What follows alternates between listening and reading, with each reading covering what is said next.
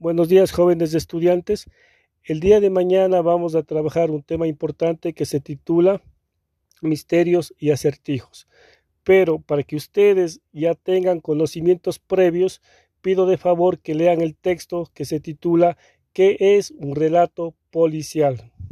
Está en la página 70 de su libro Lengua y Literatura.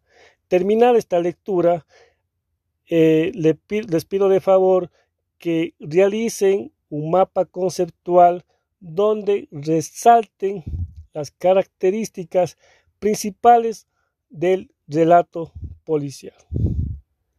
A continuación van a leer un texto que se titula Las tres viudas del autor Ellery Quinn. Terminado esta, la lectura de este texto, ustedes van a encontrar al final del texto ocho preguntas.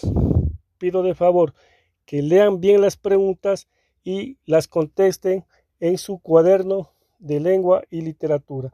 Todo esto para poder eh, trabajar el día de mañana en esta actividad importante.